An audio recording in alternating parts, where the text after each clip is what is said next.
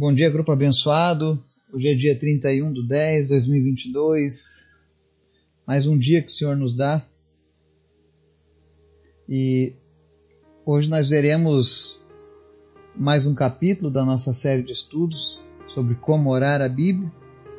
E hoje nós vamos orar a Bíblia quando estivermos ansiosos pelo futuro, preocupados com o futuro.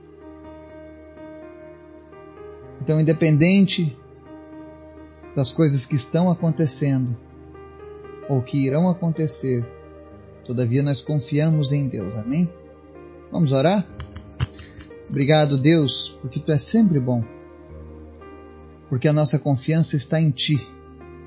E aqueles que confiam no Senhor jamais serão confundidos. A nossa fé está firmada em ti, Jesus. Por isso nós somos inabaláveis quando estamos em ti. Por isso eu te peço, Deus, em nome de Jesus, vem trazer alegria para o teu povo. Porque nós não andamos segundo os rudimentos deste mundo, mas segundo a tua palavra, que nos garante a vida eterna. Abençoa cada pessoa que está nos ouvindo, Pai, trazendo paz ao seu coração, trazendo cura às suas enfermidades, sarando, Deus, seus relacionamentos, seus traumas, em nome de Jesus. Abençoa cada pessoa que ouve essa mensagem, Pai. Que ela possa sentir a tua presença. Que ela possa aprender a descansar em ti, Pai. Te apresento, Senhor, a nossa nação. Continua tomando conta do nosso povo. Continua tomando conta das nossas crianças.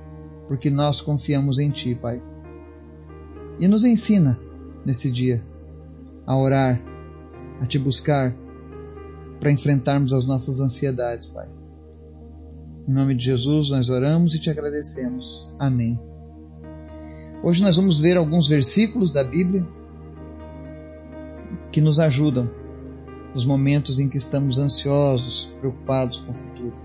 O primeiro deles está lá em 1 Coríntios 15, dos 54 ao 58, que diz assim: E quando este corpo corruptível se revestir de incorruptibilidade, e o que é mortal se revestir de mortalidade, então se cumprirá a palavra que está escrita: Tragada foi a morte pela vitória.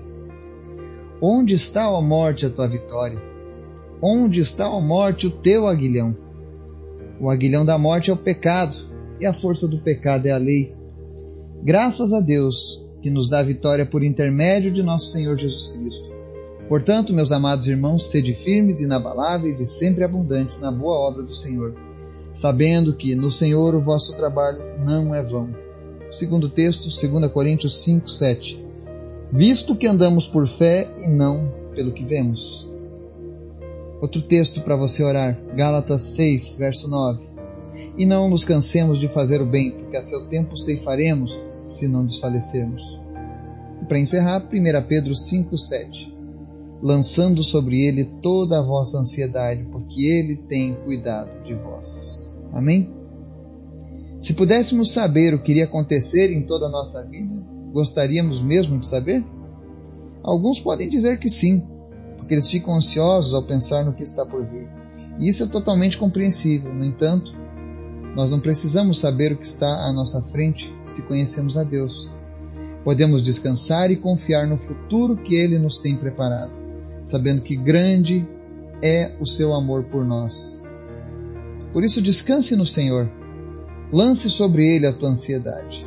Se você quer saber o que vai acontecer no teu futuro, uma coisa é certa: a morte será vencida pelo sangue de Jesus e nós teremos a eternidade ao lado do nosso Senhor.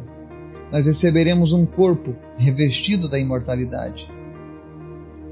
E não precisamos andar por vista, mas sim por fé, porque é assim que funciona o chamado de Deus às nossas vidas. Então continue crendo, continue buscando, continue confiando no Senhor. E em nome de Jesus, Ele vai tirar a ansiedade do teu coração. Que Deus nos abençoe, nos guarde, no nome de Jesus. Amém.